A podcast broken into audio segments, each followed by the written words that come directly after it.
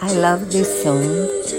It's an old one from the 80s, I think, and it talks about how special it is to have someone you'd like to be with anywhere. In the rain, in the streets, in the farm, even if that special person doesn't want the same. I'm not sure about the second part, but I love this song anyway, so I'll leave you the link to the iTunes store.